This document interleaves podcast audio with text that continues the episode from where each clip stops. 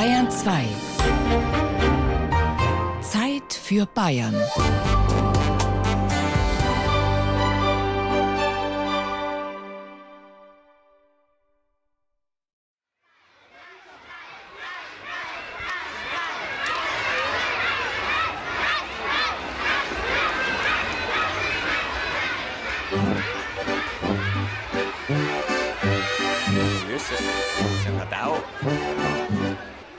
Fange ich an. Der Kasperl, der spielt Lumpenstickerl.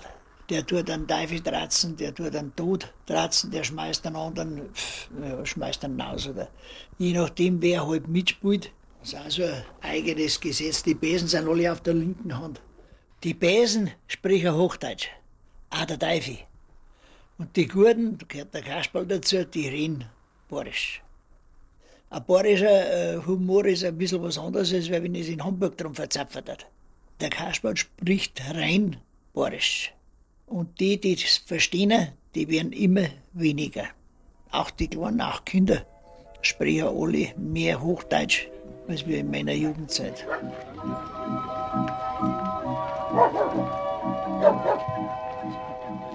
Ludwig Trollmann ist ein bayerischer Volksfest-Kasperlspieler, einer der letzten seiner Art. Er hat seit 1973 ein eigenes kleines Theater, das noch heute regelmäßig auf der Münchner Auer Duld und auf der Wiesen steht. Ludwig Trollmann stammt aus einer alten Münchner Schaustellerfamilie, hat seine Kindheit auf Volksfesten verbracht und war von klein auf dicht am Kasperl dran, als Zuschauer und als Spieler. Wie ich das Kasperlspielen gelernt habe, da war das anders, da ist das von selber gelaufen. Kinder, seid da, und da hat auch jeder gewusst, was er sagen muss. Und heute muss man es ein bisschen hinschubsen. Das ist der Lauf der Zeit. So wie ich das Kasperlspielen gelernt habe, bin ich noch ein Kindergartenbams gewesen, war ich schon unter dem Publikum drinnen geguckt und da war ich oben schon. Dann geht's wieder los. Wenn der Kasperl schreit, seid alle da! So, und jetzt haben wir's bald. Eine neue Vorstellung. Okay, packen wir's wieder. Wir haben früher in München drei Kasperltheater gehabt. Die Familie Schmidt, und hat es einen Birkmeier gegeben, die sind halt eingegangen. Hab das nicht mehr machen können. Dann haben sie auf dem Wiesenreferat zu mir gesagt, Wickel, du hast doch beim alten Schmied ja wie Kasperl gespielt, sage ich, ja. Und dann spielst du jetzt auch. Zuerst war es ein Muss, weil ich Geld gebracht habe. Und das Kasperltheater war ja, da wo ich noch Lehrbuch war oder so, Schulbuch, wir haben ja alle Viertelstunde eine Vorstellung gespielt. Ich hab's gern da. Ludwig Trollmann hat sich einen Namen gemacht als urbayerischer Kasperlspieler und ist stolz drauf. Auch darauf, dass sein Sohn Helmut die Tradition weiterträgt. Ich weiß noch gut, als fünfjähriger Bub war ich einmal sehr beleidigt, meinem Vater, weil er mir versprochen hat, ich darf bei dem Stück den kleinen Teufel spielen. Dann habe ich die Bühnentür aufgemacht und dann war jemand anders drin und hat den Teufel in der Hand gehabt. Und da war ich ähm, sehr beleidigt und habe so angefangen und bin weggelaufen. Dann hat er die Vorstellung unterbrochen und hat mich zurückgeholt und dann habe ich den Teufel spielen dürfen. Das war mein erster Auftritt im Theater. Ich gesagt, jetzt muss ich den Teufel holen. Ich spiele gern. Manchmal ein bisschen gerne und manchmal nicht ganz so gern. Wenn das Theater voll ist, dann macht es natürlich weitaus mehr Spaß. Das ist schon klar, als Mitspieler. Ja, der Kasperl fängt wieder an. Freilich, eine neue Vorstellung und eine neue Geschichte. Ein neues Abenteuer des Kasperl Larifari. Unsere Kinder sind jetzt hier mit dem Kasper schon aufgewachsen. Der Kasper gefällt uns am besten, weil er auch bayerisch redet. Das hört man eigentlich so selten und hier hören sie es dann halt auch mal richtig und als Geschichte. Das gefällt uns gut. Herrschaften, ihr könnt gleich neugehen zum Kasperl. Der arme Kasperl braucht Geld. Der Kasperl wirbt alle halbe Stunde um Kundschaft, doch die Konkurrenz ist groß, innerhalb und außerhalb des Volksfests. Das Ganze hat sich halt gewandelt. Kinder haben viel mehr Interessen, die Medienwelt ist viel größer geworden. Und früher in meiner Bumzeit haben wir fünf Fernsehsender gehabt. Jetzt haben wir 15 oder 20, wenn es langt. Und auch die Freizeitcomputer und Playstation und Gameboy und so. Die Interessen haben sich gewandelt, sagen wir es einmal so. Der Volksfest Kasperl hat eine lange Tradition. Früher war viel, viel wilder. Ludwig Trollmann erinnert sich noch an Zeiten, wo kaum ein Krokodil die Saison überlebte. Wenn der Kasperl nicht zugehört hat, dann sind die Leute ausgegangen. Haben gesagt, was musst du mit den lätscherten Kasperl da? Das ist ja gar keiner. Dann wurden die Pädagogen in den 70er Jahren friedlich und gewaltfrei und nahmen den Kasperl die Pritschen weg. Die Zeit der alten Volksstücke war vorüber. Wer nicht ständig schlechte Presse haben wollte, musste sie vom Spielplan nehmen. Wir haben nichts mehr zu. Wenn das Stück vom Krokodil endet, dann sagt der Kasperl am Schluss, halt Zeppel, jetzt weiß ich, was wir tun. Das Krokodil, das bringen wir in den Tierpark. Das Krokodil beißt auch kein Seppel mehr, oder was? Wir sind so brav geworden alle miteinander. Vor lauter Angst, dass wir geschimpft kriegen wegen meiner Britschen. Dabei habe ich die schon seit dem Mittelalter. Früher, da hat sich keiner was drum geschert. Ein wilder Hund bin ich schon gewesen, das stimmt schon. Ich hab's einer schon gesagt, dem Tod und dem Teufel. Ja, und dem Polizisten schon auch. Gefürcht habe ich mich nicht. Jetzt fürchte ich mich schon manchmal, ob ich da überhaupt überleben kann auf dem Volksfest. Wenn keiner mehr hergeht, in mein Kasperlbuden, weil es so laut geworden ist drumherum auf dem Volksfestplatz und auf der ganzen Welt. Und weil ich so leis werden haben müssen, damit sich keiner erschreckt vor mir. Leicht hat das nicht der Kasperl des 21. Jahrhunderts. Die Konkurrenz ist groß, aber tot zu kriegen ist er auch nicht. Wenn man ihn sucht, schaut er um viele Ecken. Immer noch gibt es Kasperlspieler im Kasperland Bayern, die vom Kasperl und mit dem Kasperl leben nicht nur auf dem Volksfest. Unsere Kasperstücke werden hauptsächlich von Kindergärten gebucht. Wir spielen mit unserer mobilen Bühne dann vor Ort und verwandeln da so den Turnraum, den Gymnastikraum dann in einen Theatersaal. Spielen dort Kaspertheater, ab und zu auf Weihnachtsmärkten, teilweise auch im Freien dann, in Volksfesten in Bayern und hauptsächlich aber ja für Kinder in Kindergärten. Andreas Kilger lebt mit seiner Familie in Eppisburg bei Augsburg. Er hat Heilpädagogik studiert und als Heimleiter gearbeitet, bevor er nach einem Studium an der Züricher Hochschule der Künste professioneller Puppenspieler geworden ist. Neben seiner Kasperlbühne leitet er zusammen mit seiner Frau Franka Kilgers nutzloses, unsinniges Theater, kurz Knut-Theater genannt, das auch moderne und experimentelle Stücke zur Aufführung bringt. Mit Menschen und mit Puppen oft gemeinsam auf einer Bühne. Die Figur kann Dinge machen, was einem Mensch sehr schwierig wäre, dann fliegen oder große Sprünge machen, verschwinden, wieder auftauchen, äh, Gliedmaßen verlieren, äh, sämtliche groteske Einfälle, die mit Puppen möglich sind, wo beim Schauspiel doch dann technische Grenzen gesetzt sind. Wenn Material, wenn Materie plötzlich Leben bekommt, das ist faszinierend für einen Puppenspieler, ist auch sehr faszinierend für die Kinder, ist was ganz Geheimnisvolles und Faszinierendes. Eins, Test, eins, zwei. Eins, zwei, Test, eins, zwei. Heute spielt Kilgas Kasperl auf dem Kindernachmittag des Erdinger Herbstfestes. Hüpfburg, Kinderschminken, ein Clown reißt seine Späße, es wird viel geboten, das Bierzelt ist gut besucht. Andreas Kilger baut seine Bühne auf, bringt die Lautsprecher in Position, ohne die er hier keine Chance hätte. Das Kasperlstück, das nun beginnt, hat er selbst geschrieben. Der Räuber Stachelbrumm ist aus dem Gefängnis entkommen und nimmt nun seinerseits die Großmutter und den schwerfälligen Wachtmeister Zack Zack gefangen. Ja, ich bin der Räuber Stachelbrumm im Wald, da treib ich mich rum.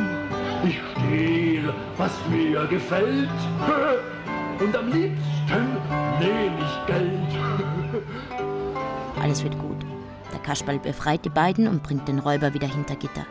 Ach ja, Danke, Kasper.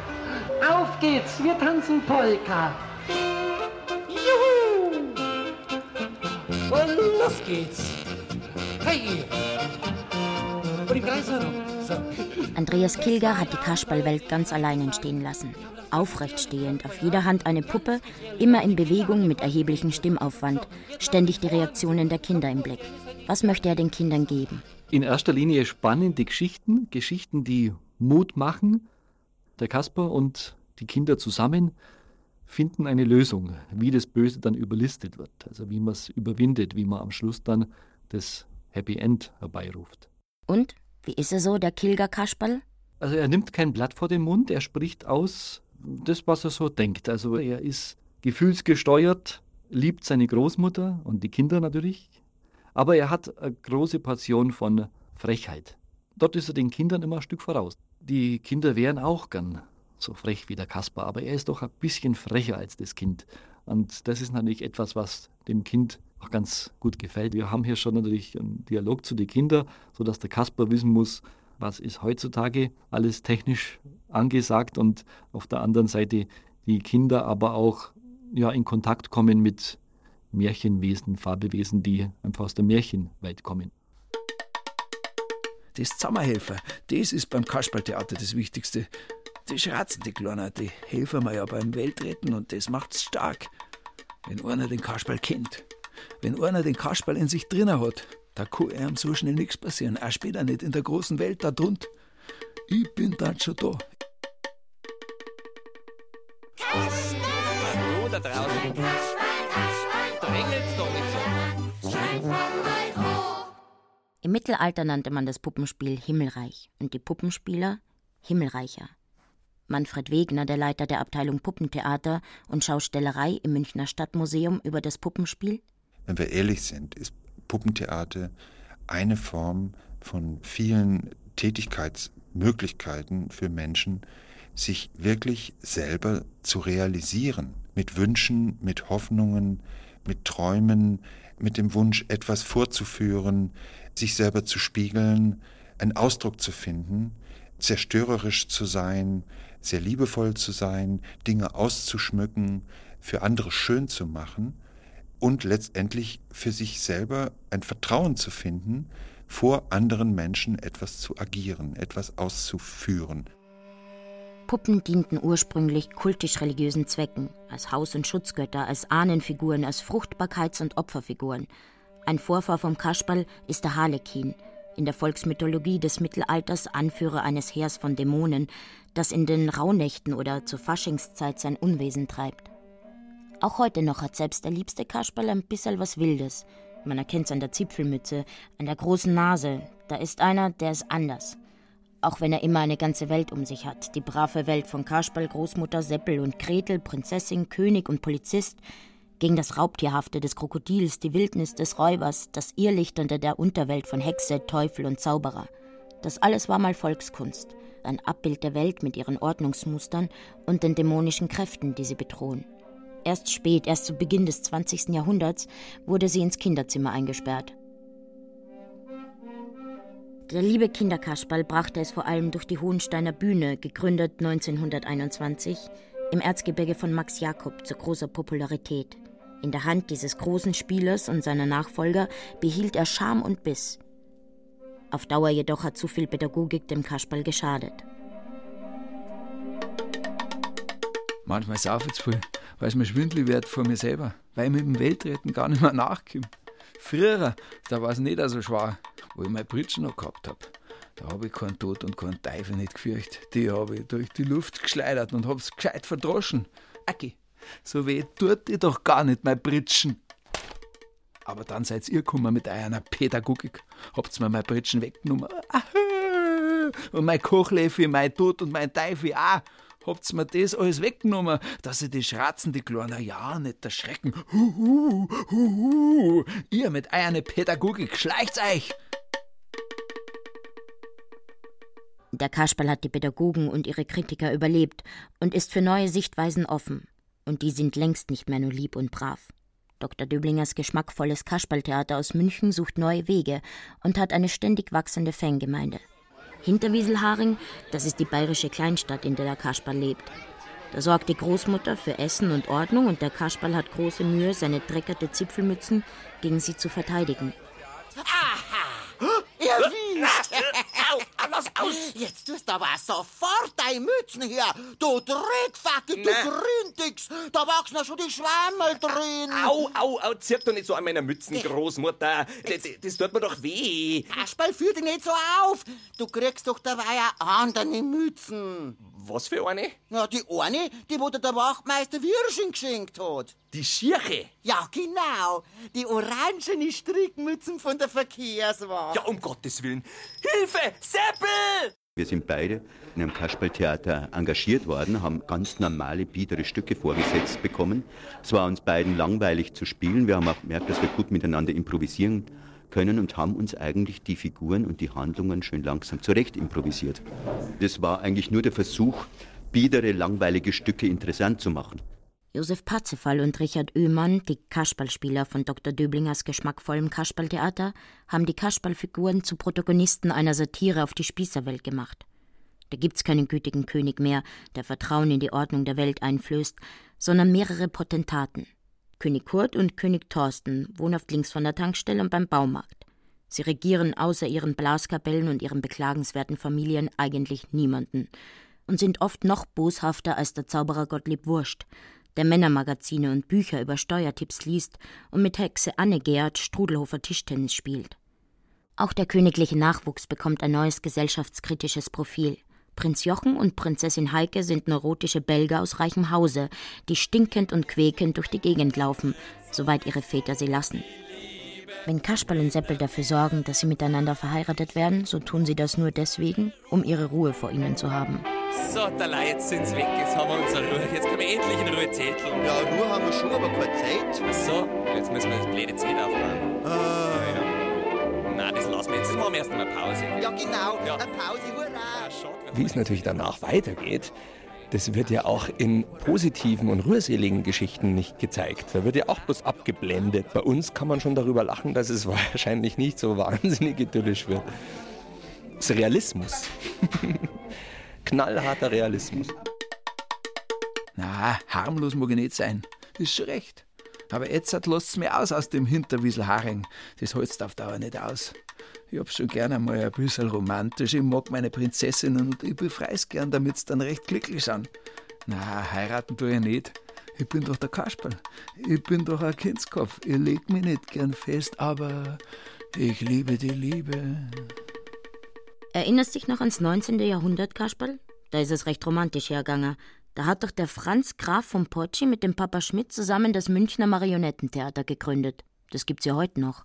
Ja, freilich, der Potschi, der Stritzi. Oberzeremonienmeister vom Kini ist er gewesen. Hat's allerweil mit den Großkopferten zum Tor gehabt. Das hat ihm oft überhaupt nicht geschmeckt. Und dann hat er sich hingesetzt am Feierabend und hat Kasperstückel geschrieben. Die heute noch aufgeführt werden. Egon Bledel spielt den Larifari seit 1986. So lange gibt es die Starnberger Marionettenbühne schon, die das Potschi-Erbe pflegt. Wenn eine Aufführung ansteht in Starnberg, kommt die Larifari-Fangemeinde zusammen. Der Bühnenraum ist bis auf den letzten Platz besetzt. Was zupfen Sie denn da dauernd im Gras rum? Sie rupfen die Gänseblämmerl ja alle Bladel aus. Sie liebt mich, sie liebt mich nicht, sie liebt mich, sie liebt mich nicht. Potschis Kasperl spielt gewissermaßen die zweite Hauptrolle in den Stücken. Er ist immer in dienender Eigenschaft tätig, eben nicht gerade tapfer, und böse Zungen sagen, dafür ist der Kasperl ein schlimmer Saufbold, was so auch nicht stimmt. Ja. Er ist ein sehr genussfreudiger Mensch, ja, und er handelt nach dem Motto Essen und Trinken hält Leib und Seele zusammen. Man liebt die Figur oder man liebt sie nicht. Inzwischen gehört der Potschi Kasperl zu Starnberg dazu und hat ein treues Publikum, auch im Umland und in München. Gerade so was Traditionelles finde ich einfach total wichtig, den Kindern weiterzugeben, weil die Tendenz in den Medien ja gerade andersrum geht. Dass auch so das Langsame verschwindet und gerade das ist wichtig, da in das Leben der Kinder ein bisschen Ruhe reinzubringen und diese Klassiker auch leben zu lassen. Und da gehört der Kasper natürlich auch dazu. Herr nennt Ihnen Dienst und Brot. Wir rennen bloß nur kreuz und quer durchs ganze Land, mal hin, mal her. Aber es gibt auch immer mehr moderne Puppenbühnen, die den Kasperl für Erwachsene wiederentdecken, sagt Manfred Wegner vom Münchner Stadtmuseum. Also unter der Prämisse, dass ein Kasperl eigentlich letztendlich immer eine positive Utopie in sich trägt, die durch seinen Willen zum Leben schon mitgegeben ist, kann man sehr viel Widersprüchliches in dieser Figur unterbringen, bis hin zu krankhaften Verwirrungszuständen, sag ich mal, wenn der Kasperl nämlich an seiner eigenen Umwelt verzweifelt. Lieb soll ich sein, brav und nett. Ja, für Teufel. Eine Schratzen sind doch auch nicht lieb und brav und nett. Ja, Gott sei Dank sind sie's nicht. Und die Bomben und die Querer, die habt ihr doch selber hochversehrtes Publikum der Verwachsenen. Rahmt's doch bei euch selber auf. Ich bin ein wilder Hund und ich bleib's. Hab ich schon einmal einen umgebracht? Na also. Thalias Kompagnons aus Nürnberg, eines der innovativsten Figurentheater im deutschsprachigen Raum, muten dem Kasperl mal was richtig Abgründiges zu. Die Rolle des Macbeth von Shakespeare. Tristan Vogt, der Puppenspieler der Thalias Kompagnons, lässt in dem Stück Macbeth für Anfänger ganz allein die Puppen tanzen. Virtuos in allen Stimmlagen und Dialekten, Puppen, die jeder kennt, den Kasperl, den Seppel und die gesamte Entourage mit Krokodil, Großmutter, Prinzessin und so weiter. Nur, hier haben die Puppen das Liebsein satt. Der Puppenspieler, von Ehrgeiz besessen, plant eine Aufführung von Shakespeares Macbeth. Aus der Webseite von Thalias Kompagnons. Als seine alten Kasperlpuppen erfahren, dass sie nicht mitspielen dürfen, kommt es zum Aufstand. Hinter dem Rücken des Puppenspielers beginnt das Ensemble auf eigenes Risiko mit der Tragödie. Doch schon bald geraten die unschuldigen Anfänger in den verhängnisvollen Sog der Shakespeare'schen Dramaturgie. Und unbarmherzig erfüllt sich an ihnen das Schicksal des Macbeth. Tristan Vogt über seinen Kasperl. Mein Kompagnon Joachim Torban, der ihn gebaut hat, hat ihm ein Lächeln hineingeschnitzt ins Gesicht und das abgeschlagen. Er hat das Lachen draufgemalt und dann weggerieben mit Drahtwolle, sodass es jetzt eben so aussieht, als ob im Laufe der Jahrhunderte, mit denen er schon gespielt wurde, ihm das Lachen im wahrsten Sinne des Wortes vergangen ist. Er hat was absolut dämonisches, getriebenes, obwohl man sieht, dass er sich noch bemüht, sozusagen gute Miene zu machen zu seiner inneren Getriebenheit. So wie die Frau des Macbeth bei Shakespeare ihre Grausamkeit aus dem Überdruss an ihrer zweitrangigen Gattinnenrolle gewinnt, so hat es auch der Seppel gründlich satt, ständig nur der harmlos naive Spezi vom Kasperl zu sein. Die Rolle der Lady Macbeth kommt ihm gerade recht. Der wollt partout nicht glauben, der Kasper, dass ich eine gute Lady Macbeth wäre. Drum hat er mich gefragt, sag mal den schlimmsten Satz, wo dir einfällt. Sag ich, als Mann oder als Frau? Sagt der Kasper, als Frau. Sag ich, wenn ich ein Kind hätte, das an mir saugt, ich tät ihm, und wenn's mir noch so schön ins Gesicht lächelt, mein Titten aus seinem zahnlosen Kiefer zusammen und ihm das Hirn so breit zerhauen. Wenn ich's geschworen hätte. Sagt der Kasper, jawohl, du bist die Lady Macbeth. Dass er Fränkisch spricht, gibt ihm etwas besonders Dämonisches. So harmlos der Seppel, so vertraut, so volkstümlich und trotzdem so böse. Er gibt nicht eher Ruhe, bis der Kasperl den Puppenspieler tötet.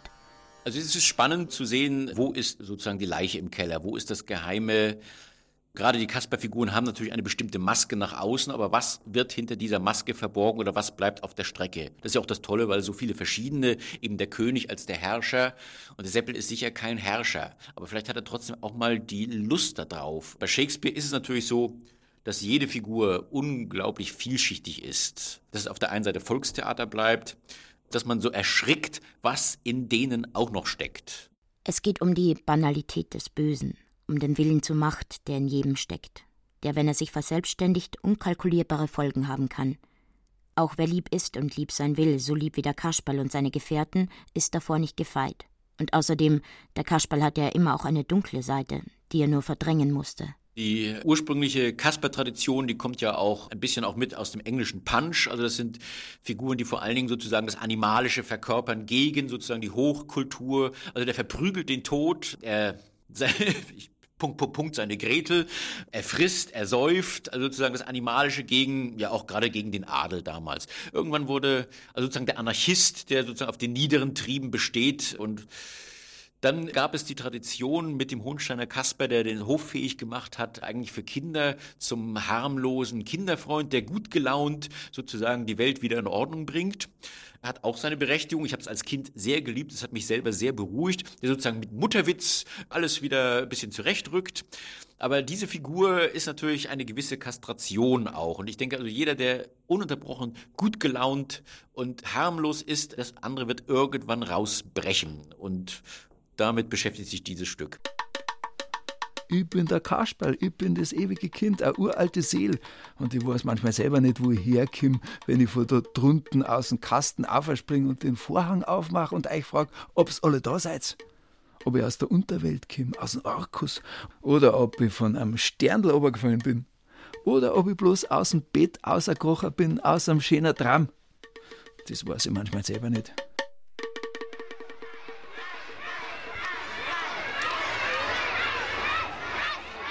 Der bayerische Kasperl von heute hat das Liebsein satt. Der Kasperl, das ewige Kind, hat ein angeborenes Recht auf seine Wildheit, wie alle Kinder. Vor allem für den bayerischen Volksfest Kasperl ist es ein Unglück, dass er seine Pritschen immer noch nicht wieder hat, wo er sie doch jahrhundertelang gebraucht hat und heute mehr denn je brauchen tät. im Kampf gegen Tod und Teufel und sonstige Obrigkeiten.